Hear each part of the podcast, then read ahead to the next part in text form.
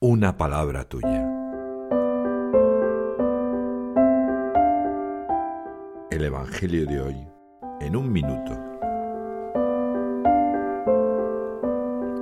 Juan en los primeros 19 versículos del capítulo 21 narra el momento en que los discípulos salen a pescar al lago de Tiberíades. Pedro tiene la idea, pero no cogen ni un pez en toda la noche.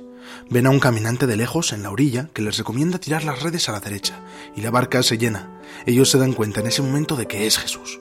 Cuando llegan a la orilla, el hombre que es el Señor les ha preparado un almuerzo, y tras la comida le pregunta a Pedro tres veces si lo ama, para enmendar las tres veces que lo traicionó antes de su muerte, hasta que Pedro dice, Señor, tú lo sabes todo, tú sabes que te quiero. Y responde el Señor, apacienta mis ovejas. Después le advierte sobre su muerte entregada y añade, sígueme. Este Evangelio me recuerda que la vida es más fuerte que la muerte, como dijo Martín Descalzo. Reconozco la presencia de Jesús resucitado junto a mí. Me sé resucitado con Él.